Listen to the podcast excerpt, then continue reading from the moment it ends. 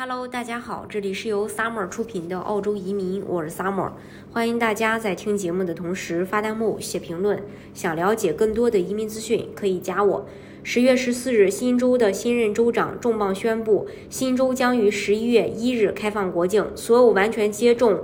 嗯或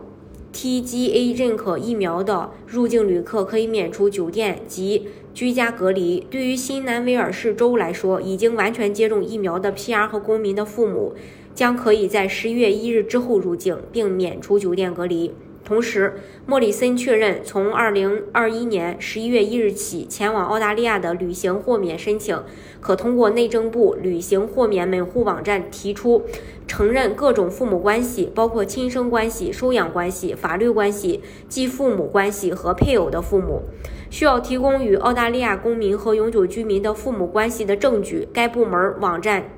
提供了所需证据类型的事例，父母还必须持有有效护照、签证和疫苗接种证明，才能前往澳大利亚。这项新政的推出意味着澳洲 PR 和公民的父母可以来到疫苗接种率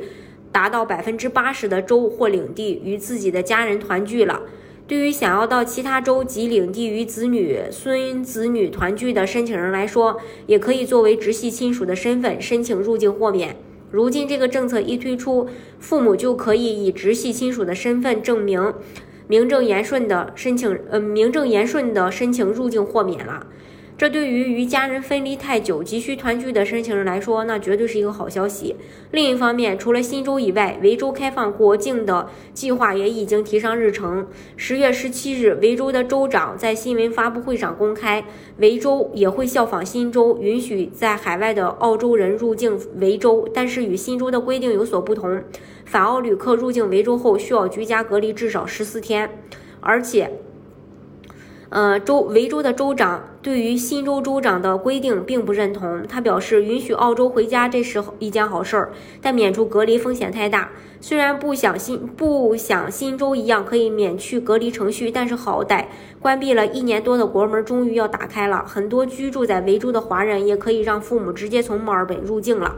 不过要注意的是，有了入境豁免，还需要持有有效证件才能入境。所以，呃，确实是跟确实是在澳洲有亲属的这个申请人，如果要入境澳洲的话，你要检查一下自己的证件是不是在有效期内。好，移民澳洲的方式有很多种，大家可以根据自己的实际情况来选择最适合你的。今天的节目呢，就给大家分享到这里。大家如果想具体了解澳洲的移民政策的话，可以加我。